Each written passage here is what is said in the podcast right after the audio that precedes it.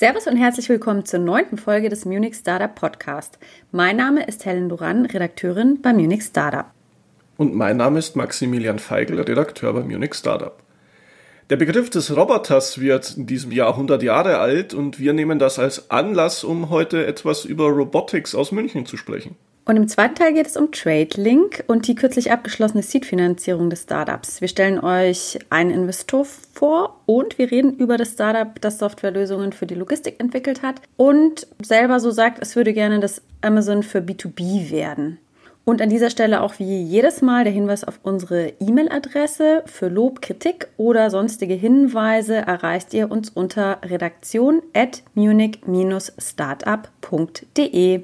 Ja, fangen wir wie üblich an, über Events zu sprechen und da kommen wir natürlich nicht drum herum, ein wenig auf die Bits zurückzublicken, die ja letzte Woche, beziehungsweise wenn ihr das hört, vorletzte Woche stattgefunden hat. Im Großen und Ganzen muss ich resümieren, war es natürlich ein tolles Event. Es waren viele gute Speaker da, viele tolle Insights bekommen. Ähm, es gab kleinere Schwierigkeiten bei der technischen Umsetzung, wobei ähm, ich muss natürlich ganz egoistisch sagen, ich selbst war nicht davon betroffen, da ich äh, schlichtweg in, an keiner Masterclass teilnehmen wollte. Es gab aber einige Menschen natürlich, die an diesen Masterclasses äh, mitmachen wollten und da war eben das Problem, dass zumindest zu Anfang der Bits es da zu technischen Schwierigkeiten gekommen ist und viele Leute da leider nicht teilnehmen konnten an den Masterclasses. Im Laufe der Woche scheint sich das Ganze einigermaßen gelegt zu haben. Allerdings war die Teilnahme dann auch bis zum Ende auf je 100 Leute begrenzt. Hat, was ich so im Chat gelesen habe, zunächst zu Unmut geführt, auch verständlicherweise, muss ich ganz ehrlich sagen. Aber die Veranstalter haben dann ja kundgetan, dass sie alles aufzeichnen und dass in der mittelfernen Zukunft eine Mediathek zur Verfügung stehen soll, wo man das Ganze nochmal nachschauen kann, wenn man sein Ticket zur BITS noch hat. Denn das haben sie auch ganz klar gesagt, der Zugang zur Mediathek ist natürlich nur auf Teilnehmer beschränkt und dann braucht man seinen Ticketcode, um sich dort einloggen zu können. Ähm, allerdings, ähm, Stand heute, 9. Oktober, ist es so, dass ich dieses, diese Mediathek bisher noch nicht online gefunden habe. Wir dürfen also gespannt sein. Ansonsten ganz ähm, spannend war auch noch das Gründerroulette oder Founders Roulette, ähm, wo man sich mit zufällig ausgewählten Leuten zu einem kurzen Chat treffen konnte. Das scheint sehr gut angenommen worden zu sein. Also da haben sie sich zumindest was Spannendes ausgedacht, um diesen ja auch Zufallscharakter der Vernetzung vor Ort ein bisschen nachstellen zu können im digitalen. Ansonsten gibt es natürlich noch zu erzählen, wir selbst waren natürlich mit unserem Munich Startup Award auf der BITS präsent, wurde am letzten Tag verliehen, am Freitag, an Pilot, ein wunderbares Münchner Startup, das ich euch jetzt kurz vorstellen möchte. Es wurde gegründet von Hendrik Kramer, Jean-Michael Georg und Maximilian Fisser und sie haben sich auf Teleoperation spezialisiert, also die Fernsteuerung von Fahrzeugen. In diesem Fall geht es darum, per Virtual Reality wollen sie menschliche Fahrer als Backup für autonome Fahrzeuge vorhalten. Also der Mensch sitzt quasi in einer Steuerzentrale und kann dann per VR auf autonom fahrende Züge, Busse etc. zurückgreifen und dort notfalls die Kontrolle übernehmen, was dann der autonomen Mobilität äh, helfen soll, sicherer und auch skalierbarer zu werden. Startup Pilot wurde Anfang 2019 gegründet. Sie waren Teil vom sechsten Batch des Inkubators Xpreneurs. Für erste Prototypen haben sie eine Early-Stage-Finanzierung von der Initiative for Industrial Innovators bekommen. Äh, sie sind Teil des Digital Hub Mobility und haben Anfang des Jahres im Januar bereits den DE Hub Award als Deutschlands vielversprechendstes industrieübergreifendes Startup bekommen. Ja, und jetzt eben den Munich Startup Award.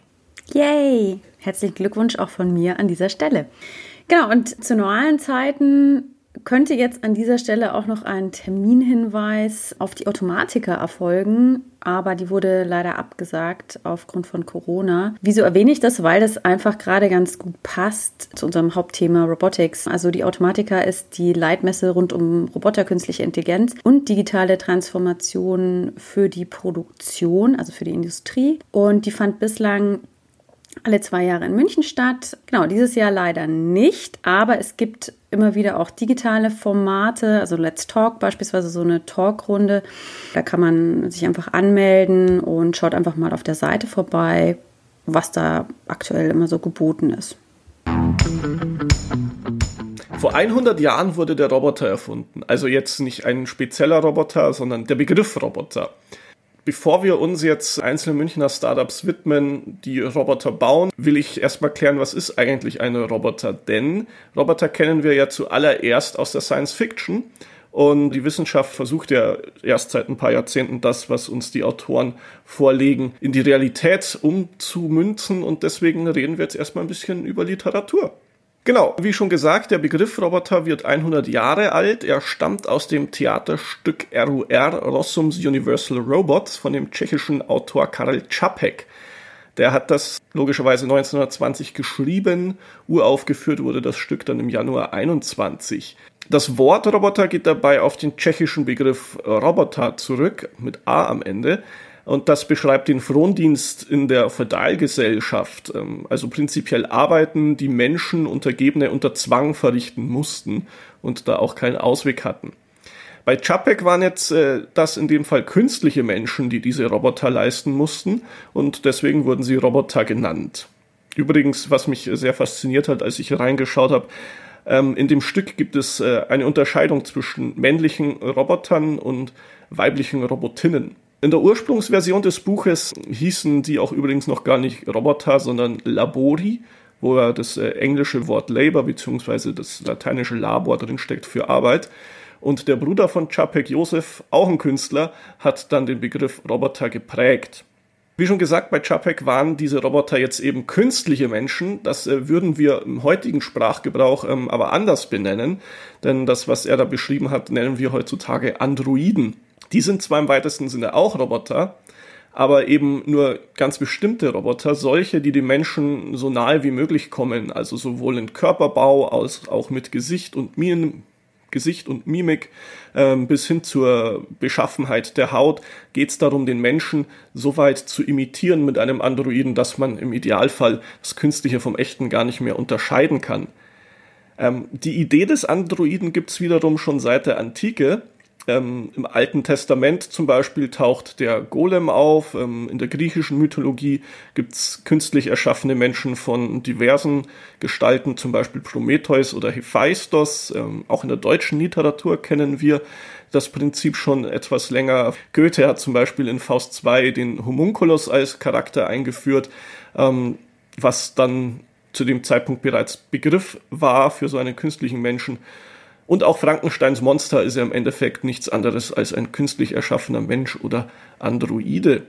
Und weil neben dem Aussehen bei Androiden auch das Verhalten ein wichtiger Punkt ist, denn es geht ja darum, dass sie zum einen komplett autonom handeln, aber zum anderen eben den Menschen so ideal wie möglich imitieren, damit man sie eben nicht unterscheiden kann.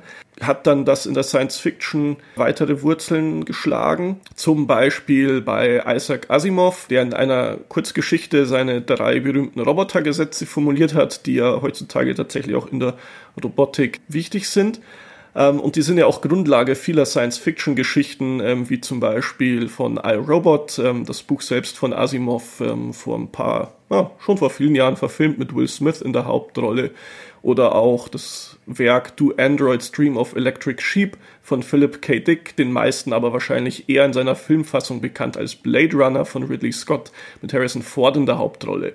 Der Begriff Androide ist übrigens auch älter als der des Roboters, den kann man schon im 19. Jahrhundert nachweisen.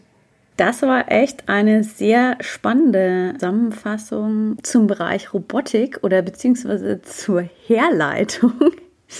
Genau, zusammenfassend lässt sich sagen, ein Androide ist also eine möglichst perfekte Imitation des Menschen und ein Roboter wiederum ist ein automatischer Apparat, der auf bestimmte Aufgaben und Arbeiten spezialisiert ist.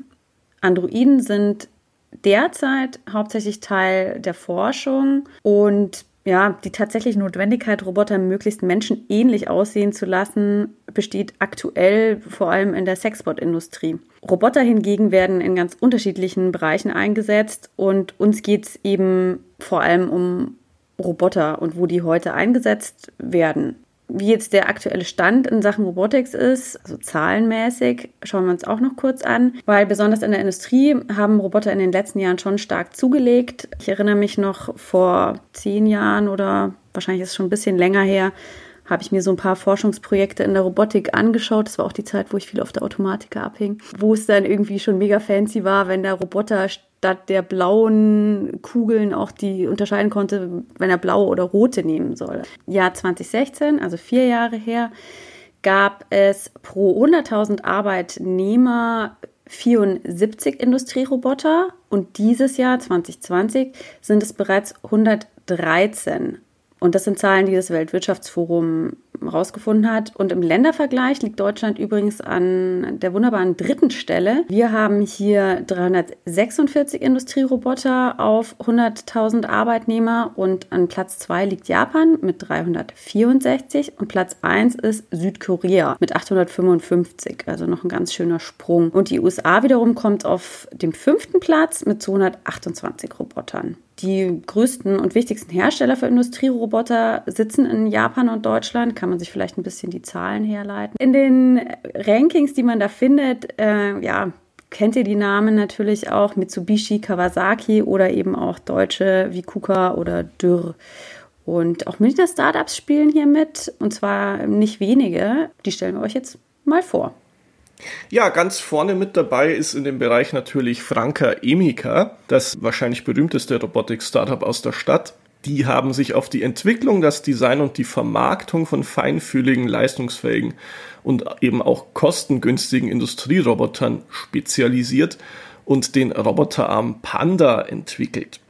Wichtig dabei ist, ähm, anders als typische Fabrikroboter, die sind nämlich, ja, im Endeffekt eine dumme Konstruktion und dadurch sind sie gefährlich für Menschen, weswegen sie in Käfige gesperrt werden müssen und generell in Bereichen arbeiten, wo dann menschliche Arbeiter nicht rein sollen, damit ihnen nichts passiert. Und Panda hebt sich davon eben ab, weil es für den Einsatz im Umfeld von Menschen gemacht wurde und ähm, den Menschen eben bei seinen Aufgaben unterstützen soll. Das ganze Prinzip nennt sich Cobot und ist natürlich etwas, was jetzt nicht nur bei Franka Emika entwickelt wird. Auch noch spannend ist, dass der Panda als äh, fertige Lösung geliefert wird. Da kriegt man quasi seinen Roboterarm als Plug-and-Play im Karton geliefert und soll ihn relativ simpel und schnell aufbauen können. Im Jahr 2016 wurde das Startup gegründet und zwar von den Brüdern Simon und Sami Haddadin. Letzterer inzwischen auch Direktor der Munich School of Robotics and Machine Intelligence an der TUM und auch Inhaber des Lehrstuhls für Robotik und Systemintelligenz. Das Startup von den beiden liefert seit dem dritten Quartal 2017 seine Roboter aus und das natürlich weltweit. In den USA sind sie über den German Accelerator, über das Tech-Programm im Silicon Valley präsent, um hier ihre Vertriebskanäle weiter zu stärken. Sie wurden mit einigen großen wichtigen Preisen ausgezeichnet. Zum Beispiel gab es 2017 vom Bundespräsidenten den Deutschen Zukunftspreis. Sie waren auf dem Cover des Time Magazine mit ihrem Roboter in einer Ausgabe mit den besten 50 Innovationen des Jahres 2018. Sie haben im selben Jahr auch den German Innovation Award gewonnen. 2020 wurden die Haddadins zu den Entrepreneuren des Jahres gewählt. Und ähm, was mich persönlich auch immer ganz fasziniert, einer ihrer Roboter, ein Panda, steht sogar im Deutschen Museum. Also wer sich das mal genauer anschauen möchte, kann mal wieder ins Museum gehen. Auf wirtschaftlicher Seite haben sie 2018 eine strategische Partnerschaft mit Void geschlossen. Das ist ein inzwischen über 150 Jahre alter Maschinenhersteller aus Heidenheim. Sie haben zusammen ein neues Gemeinschaftsunternehmen gegründet, Void Robotics und im Zuge dessen ging Void dann auch eine Beteiligung an Franka Emeka ein. 2019 haben sie dann die neue digitale Robotikplattform Franka World ins Leben gerufen. Die soll prinzipiell die digitale mit der physischen Welt weiter verbinden und die Interaktion zwischen Forschern, Partnern, Kunden, Entwicklern, Lieferanten auf der einen und auf der anderen Seite eben Robotern vereinfachen, beschleunigen. Ähm, das soll dazu führen, dass man besser kommunizieren kann, auch unabhängig vom Standort, den integrierten Zugang zu Produkten, Dienstleistungen und auch auf das Management ganzer Roboterflotten zurückgreifen kann. Und in diesem Jahr 2020 hat sich Franka Emika auch was ausgedacht im Zuge der Corona Pandemie. Und zwar haben sie ihren Roboter antrainiert, Abstriche nehmen zu können. Jetzt ähm, weiß ich zwar nicht, ob ich äh, mir persönlich von einem Roboter im Hals rumfahren lassen will, aber prinzipiell ist der Roboter einsatzbereit und auch zertifiziert und abgenommen.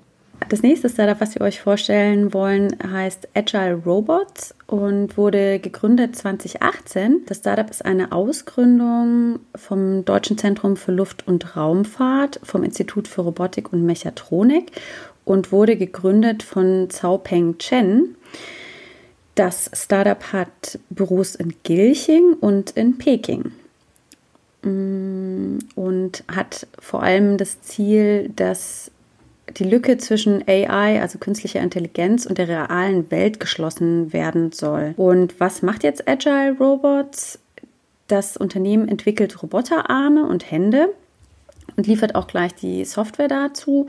Und das Ergebnis soll dann ein einheitliches Betriebssystem sein, das nicht nur mit den eigenen Robotern, sondern auch mit Produkten anderer Hersteller kompatibel ist und diese anderen Produkte, also andere Roboter, beispielsweise ähm, eben auch KI-ready macht, also dass die eben auch künstliche Intelligenz einsetzen können, weil das ist ja letztlich auch der Witz dabei, dass ähm, Roboter dann vielleicht auch dazulernen. Genau, und durch Machine- und Transfer Learning, Computer Vision und den Einsatz von Kraftmomente-Sensoren soll eben das System von Agile Robots in der Lage sein, ähm, die Umwelt selbstständig zu erfassen und auch in unbekannten Umgebungen sicher und präzise zu arbeiten. Und ähm, durch diese Zusammenarbeit ähm, von Mensch und Maschine ähm, hat man eben wieder genau ähm, diesen Bereich Cobots, also nicht Robots, sondern diese Cobots. Und bei diesem Startup liegt auch der Fokus auf äh, Industrie- und Medizinrobotik. Also es geht darum, Patienten und Patientinnen besser zu pflegen und zu versorgen, beispielsweise ähm, auch Desinfektionsmöglichkeiten durch Roboter zu schaffen oder eben auch, ähm, auch ein bekanntes Anwendungsbeispiel, robotergestützte minimalinvasive Chirurgie. Also, dass man beispielsweise auch, ähm, sehr spannend finde ich auch, mithilfe dieser entsprechenden Systeme Operationen aus der Ferne durchführen kann. Wie schaut es mit der Finanzierung aus? Im April 2020 hat das Münchner Startup in ihrem Series A eine Finanzierung im achtstelligen Bereich eingesammelt und Investoren sind beispielsweise C Ventures, GL Ventures oder GL Ventures, Sequoia Capital China und Linear Venture Capital. Und ganz frisch und sehr aktuell bei uns haben wir eben auch ein Video zu Agile Robots. Im Corona-Update erzählen sie uns, dass sie eben trotz der aktuellen Corona-Krise ihr Team weiter vergrößern konnten, dass es aber auch natürlich Herausforderungen gibt, wie bei allen Startups aktuell. Und in dem Fall sind es vor allem eben diese Reisebeschränkungen. Dadurch, dass sie eben ein Büro in China haben, ist das etwas schwierig, gerade für Agile Robots. Franka Emika und Agile Robots stellen jetzt beide Roboter her, die sind im Endeffekt ein intelligenter Greifarm. Wo die jetzt eingesetzt werden und was man denen in die Hand drückt, ist letztlich egal. Man kann schon fast sagen, dass das universale Roboter sind. Beide konzentrieren sich jetzt auf den industriellen Bereich, sie sind aber auch beide im Medizinbereich tätig. Es gibt aber natürlich auch Münchner Startups, die sich ausschließlich auf einen bestimmten Bereich spezialisieren, wie jetzt eben die Medizin. Und ein Beispiel dafür ist äh, Reactive Robotics. Die hatten wir euch ja bereits vorgestellt in unserem allerersten Podcast, der Health-Folge. Deren Roboter soll ja Patienten von der Intensivstation wieder schneller auf die Beine bringen.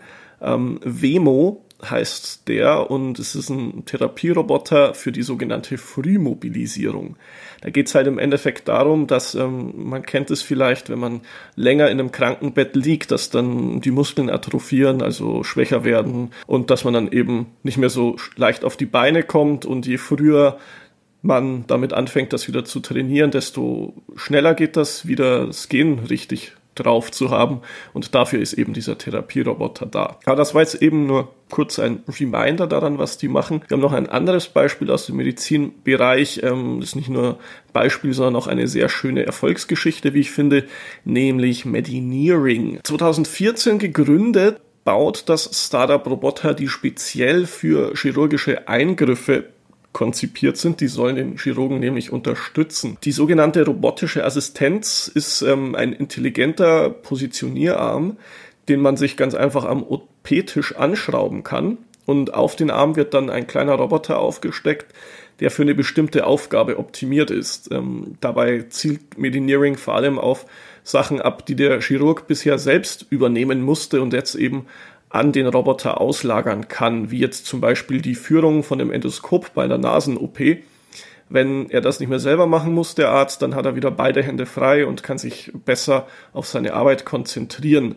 Und perspektivisch ähm, kann man sich natürlich vorstellen, dass dann mit der Lösung von Medineering ähm, neue Operationstechniken aufkommen könnten, weil ja der Chirurg wieder beide Hände frei hat. Gegründet wurde das Startup von zwei Ingenieuren und Medizintechnikern, Maximilian Grinninger und Stefan Novacin. Als Medizintechniker kannten sie den Wunsch der Chirurgen nach so einer robotischen Assistenz, besonders bei der Kopfchirurgie. Und dann haben sie sich gedacht, ähm, bevor wir jetzt darauf warten, dass irgendwelche Amerikaner das erledigen oder sonst wer, gründen wir einfach selbst und kümmern uns darum, dass die Lösung da ist. In der Gründungsphase haben sie dabei eng mit Buy Startup zusammengearbeitet. Ähm, Im Jahr ihrer Gründung 2014 gab es dann auch die Seed-Finanzierung, unter anderem vom Hightech Gründerfonds und Bayern Kapital.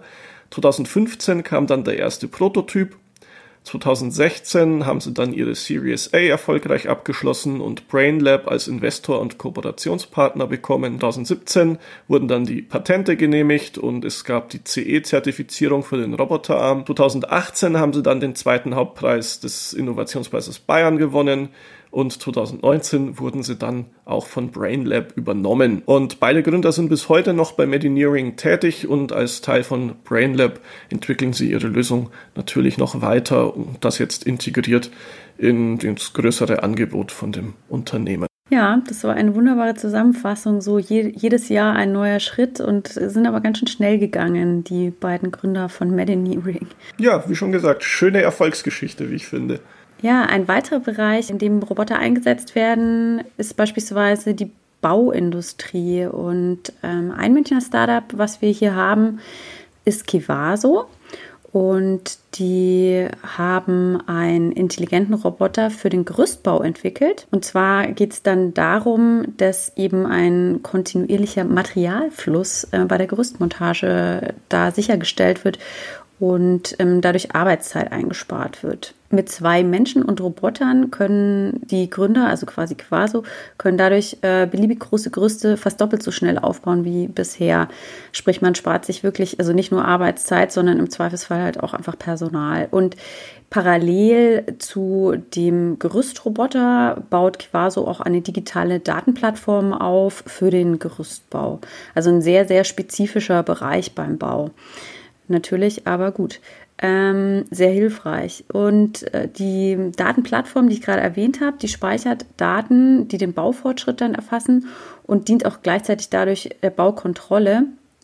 Und die installierte Sensorik am Roboter selber ähm, bringt dann eben verschiedene Überwachungsanalyse oder Verbesserungsmöglichkeiten mit und hilft dabei auch den Bereich Bau zu digitalisieren. Also wie wir wissen, ist das ja einfach auch eine Industrie, die bislang gar nicht so richtig ähm, digitalisiert ist. Und die Gründer fanden zusammen durch den Kurs Think Make Start, also das ist ja so ein ähm, TU-Kurs das Unternehmen selber wurde gegründet 2016. Wer sich das genauer angucken möchte, wir haben auch verschiedene Artikel zu Kevaso, ähm, genau.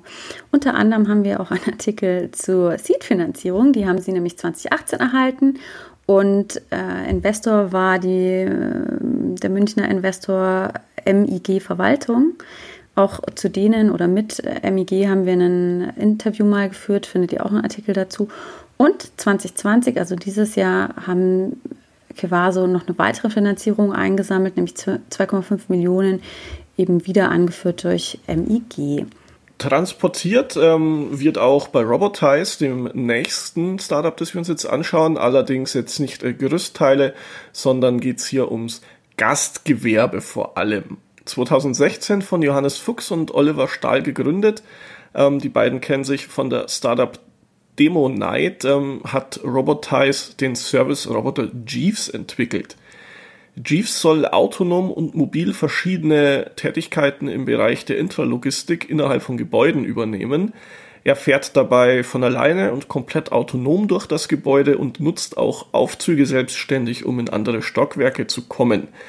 Ähm, das Ding, wie ich es jetzt in den Videos gesehen habe, sieht aus wie ein, ich sag mal, von Apple designter Mini-Kühlschrank, der einen Touchpad oben drauf hat und durch die Gegend fährt. Ähm, er ist modular aufgebaut, also jeder Kunde kann sich die Fächer so passend zusammenstellen, wie er das braucht. Das können normale Fächer sein, Kühlfächer, Gefrierfächer etc. Der erste Einsatz von Jeeves ist eben in Hotels, ähm, besonders für den Zimmerservice. Äh, wenn man ihn ruft, bringt er einem in diesen Fächern eben Erfrischungen, Snacks oder Hygieneartikel. Aber prinzipiell ist es natürlich egal, was er transportiert. Ähm, inzwischen gibt es auch eine Version für den Gesundheitsbereich. Äh, der kam zur Corona-Zeit. Da haben sie sich überlegt, ähm, es ist ja für Pfleger und Pflegerinnen ähm, im Sinne des Social Distancing nicht unbedingt förderlich, wenn sie jetzt äh, Patienten versorgen müssen, so eng. Und da kann natürlich so ein Roboter viel abnehmen. Ähm, mit dem Gedanken sind sie da reingegangen. Sie planen aber noch weitere Funktionalitäten für die Health-Version von Jeeves, wie zum Beispiel automatisierte Temperaturmessung oder auch die Desinfizierung von Oberflächen. Auch eine dritte Version für den Handel ist geplant, aber die, glaube ich, ähm, dauert noch ein bisschen, bis es da was Konkreteres gibt dazu. 2020, also in diesem Jahr, haben sie zudem noch eine Finanzierung durch Bayern Kapital und den Wachstumsfonds Bayern einfahren können. Ja, und während sich Jeeves um eher so kleinere Dinge im Ablauf kümmert, gibt es natürlich auch Roboter für die richtige Logistik. Und hier gibt es ein spannendes Münchner Beispiel, und zwar Magazino. Magazino wurde 2014 gegründet und zwar von Frederik Brandner, Lukas Zanger und Nikolas Engelhardt. Die haben auch alle an der TU studiert. Ähm, genau. Und Magazino entwickelt, baut und vertreibt Lager- und Kommissionierroboter. Also sprich für all die Menschen, die gerne online shoppen. Ähm, da kann dann so ein Roboter durch die Gegend fahren und euer Zeug einsammeln. Also der Roboter, konkret erklärt, der Roboter Toro ersetzt also das Handpicking, also das händische Zusammenstellen von Lieferungen. Und äh, der kann eben mit so kleineren Kartons wie Schuhkartons arbeiten aktuell und ähm, genau, wie funktioniert das? Lasersensoren nehmen eben die Umgebung wahr und orientieren sich so am Raum und Orientierungshilfen wie Linien am Boden sind dann entsprechend eben nicht mehr notwendig. Äh, das ist ein bisschen autonomer dadurch. Und dann gibt es noch eine, einen zweiten Roboter äh, von Magazino, der Roboter Soto, und der übernimmt das Line Feeding. Also was ist das? In der industriellen Produktion ähm, bringt der Roboter Soto die Materialien an die Montagelinie, also so Just-in-Time-Produktion und autonom eben ein bisschen autonomer ist äh, dadurch auch möglich. Gleichzeitig hat das Startup auch eine Softwareplattform entwickelt, Acros.ai, also Advanced Cooperative Robot Operating System heißt das ausgesprochen. Ähm, und zwar ist das eine Plattform für intelligente Roboter, also ein modulares Software-Toolkit, um eben Systeme zu entwickeln äh, für den Betrieb intelligenter und kooperativer Roboter, wenn eben die Umgebungen komplexer und dynamischer sind. Und diese Software vertreibt Magazino insbesondere ähm, so, dass es eben auf die Hardware von Drittanbietern kommt. Und auch die haben schon eine spannende äh, Erfolgsgeschichte hinter sich. 2014 gegründet, haben sie auch in dem gleichen Jahr schon ein, ein Investment bekommen durch den Hightech Gründerfonds. 2015 ist Siemens eingestiegen mit 49,9 Prozent, also inklusive der Hightech Gründerfonds Anteile. Und 2018 wurde dann Zalando vom Kunden zum Investor und hat dem Startup insgesamt 20,1 Millionen Euro gegeben. Und 2020, also Ende September, ganz frisch, wurde die Series B Finanzierung verkündet. Da hat Magazino dann 21 Millionen eingesammelt. Unter anderem war hier dabei auch Jung Heinrich, das ist ein Hamburger Logistikunternehmen, die eben auch gleichzeitig strategische Partner geworden sind. Also auch das schon eine wirklich spannende Erfolgsgeschichte. Fassen wir also zusammen. Wir haben uns jetzt sechs Münchner Startups angeschaut, die eigene Roboter bauen. Ähm, das ist aber tatsächlich nur die Spitze des Eisbergs sozusagen, denn unser Insights-Tool findet allein hier in der Stadt ähm, 27 Startups, die in dem Bereich tätig sind. Neben denen, die die Roboter selbst bauen, gibt es quasi auf der anderen Seite der Medaille auch noch solche Startups, die sich um zusätzliche neue Softwarelösungen kümmern. Das äh, hat dann viel mit Computer Vision und künstlicher Intelligenz zu tun. Was jetzt die hier vorgestellten Startups alle miteinander verbindet, ist, dass sie eben solche Cobots herstellen, also Roboter, die mit Menschen zusammenarbeiten und nicht abgesperrt werden müssen, weil sie eben nicht auf ihre Umwelt reagieren können und damit gefährlich sind für Menschen.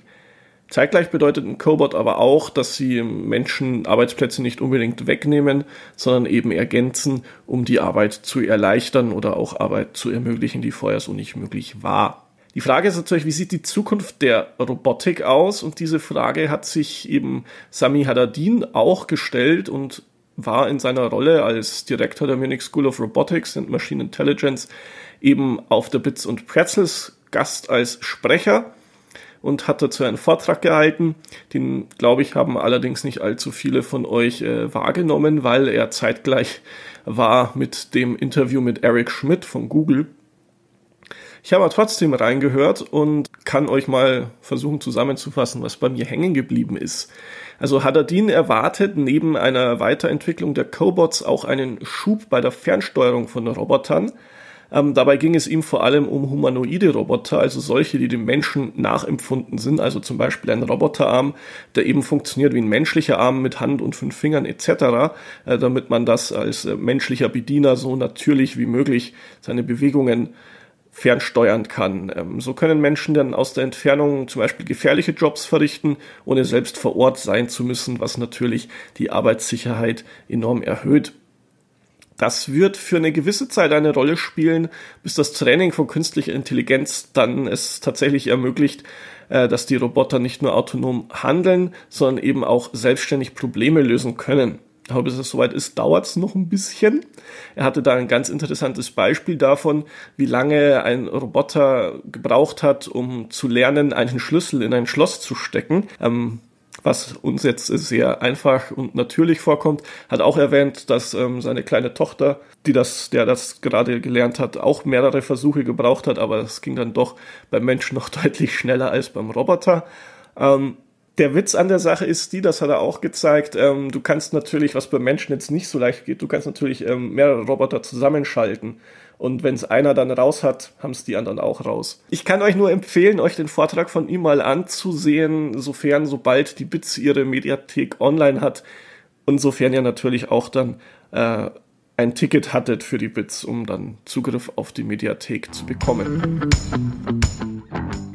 Ja, schauen wir uns das zweite Thema des Podcasts an. Und zwar geht es um TradeLink und einen Investor, den wir euch vorstellen wollen, nämlich Fly Ventures. Als erstes mal, wer oder was ist eigentlich TradeLink? Also TradeLink wurde Anfang des Jahres gegründet und zwar von den Gründern Friederik Graforst. Das ist ein Unternehmer, der schon viele Sachen im Bereich Digitalisierung gemacht hat, Logistik, Baustoffe, Banken, ähm, in dem Bereich kennt er sich aus, war oder ist auch Aufsichtsrat der 100 GmbH Leitung der Digitalisierung von Pro7 Sat1 Media und hatte Informationssicherheit und Informatik studiert an der Universität Oxford. Der Mitgründer Tobias Nendl ist ähm, Entwickler und Unternehmer im Bereich E-Commerce der war unter anderem auch Gründer, Mitgründer und CTO von Outfittery oder von dem Münchner Startup Medicura und hat auch einen Informatik-Background, hatte an der TU München studiert. Der dritte im Boot ist Michael Bücker. Das, der ist äh, Professor für Data Science an der FH Münster und hat so ähm, Data Science Geschichten für McKinsey Deutschland gemacht und Entwicklung auch von Automatisierungslösungen für Konzerne. So ein bisschen äh, biografischer Hintergrund der drei Gründer. Was nun macht aber genau TradeLink? Wie schon angeteasert, ähm, ist es ähm, ein Startup, das im Bereich Logistik unterwegs ist. Und in dem Bereich ist ähnlich wie in der Bauindustrie auch noch sehr viel eben gar nicht so digital. Also in der Logistik läuft noch viel über Telefon, irgendwelche Handzettel und Excel-Tabellen. Und TradeLink will eben genau diesen Bereich digitalisieren und hat dafür eine Plattform geschaffen, die Lieferdaten und Kunden- und Logistikdienstleister miteinander verbinden möchte und alle Prozesse abbildet. Und dann entsprechend eben die Kommunikation zwischen dieser Vielzahl von Beteiligten ähm, strukturiert und Informationen rund um oder entlang der Lieferkette eben zur Verfügung stellt. Und damit sollen sich eben Wartezeiten und Leerfahrten vor allem verringern. Hier ne, Stichwort Green Tech, auch dazu haben wir ja schon mal gesprochen, dass in dem Bereich ähm, das natürlich dann auch klimaschonend ist. Genau, und letztlich natürlich abseits ähm, dem netten Klimafaktor ähm, reduziert es natürlich auch Kosten, klar. Und das Ziel des Startups ist es eben, sagen Sie selber, so ein Amazon-Feeling im B2B-Bereich zu haben.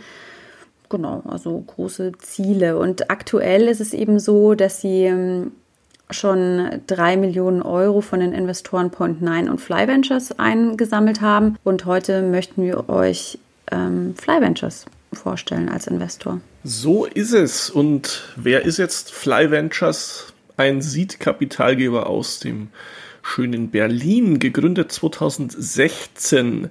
Die haben jetzt im Juli dieses Jahres ihren zweiten Fonds aufgelegt mit insgesamt 53 Millionen Euro Volumen. Ähm, deutlich mehr als der erste Fonds aus dem Jahr 2018, wenn ich mich nicht alles täuscht. Der hatte nur 35 Millionen Euro. Das Team von Fly Ventures äh, besteht aus Ingenieuren, Produktdesignern und Investoren. Geführt wird es von Daniel Matuschka, Friedrich Bergenlied und Stefan Seibert. Der Fokus von Fly Ventures liegt auf Deep Tech und Enterprise Themen, haben entsprechend viele Investments auch schon in diesen Bereichen getätigt. Ähm, die bewegen sich meistens äh, zwischen einer halben und 1,3 Millionen Euro.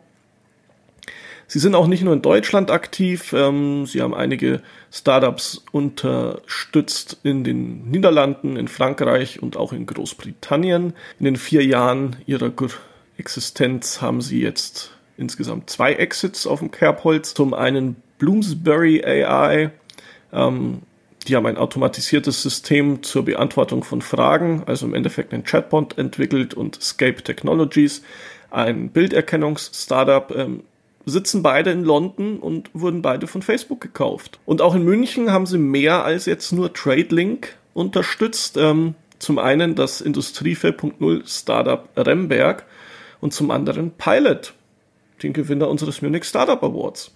Sehr schön, da schließt sich quasi also, der Kreis. Da schließt sich der Kreis und ähm, ja. Ja, Okay, prima. Ja, wenn sich der Kreis schließt, dann müssen wir an dieser Stelle einfach sagen, das war's schon wieder für heute. Ähm, ja, schade eigentlich, ne? Bis ihr das nächste Mal wieder von uns hört, haben wir aber auch wie jedes Mal ein paar Lesetipps für euch. Und in den kommenden Tagen könnt ihr euch freuen, beispielsweise auf einen Artikel äh, von mir. Ich habe ähm, ein Interview geführt mit Lena Jüngst, einer der Gründerinnen von AirUp. Und Lena hatte an der Uni schon zu den Prototypen der Aromapod Trinkflasche ihre Abschlussarbeit geschrieben und im Interview geht es eben um Motivation zum Gründen, hat sie Vorbilder und wenn ja, welche und begegnet sie Vorurteilen und vielen spannenden Dingen mehr. Ja, und was ihr auch noch ähm, freudig erwarten dürft, ist ein Interview mit den Gründern von Freeway Camper, das ich geführt habe. Das ist ein Startup, das sich der Digitalisierung der Campingbranche verschrieben hat, die anscheinend noch sehr, sehr undigital stattfindet. Die Flixbus-Gründer glauben an Freeway Camper, die haben über ihre Investmentfirma SEK Ventures Geld zugeschossen und ich habe mich mit den Gründern eben zusammengesetzt. Da haben sie mir erzählt, wie denn die, wie ihre Idee entstanden ist, wie ihr ihre Lösung funktioniert und natürlich auch, wo sie denn hinwollen mit ihrem Startup. Kann dann nur noch sagen, danke fürs Zuhören, Servus und bis zum nächsten Mal. Und auch von meiner Seite vielen Dank und Servus und ja, bis zum nächsten Mal.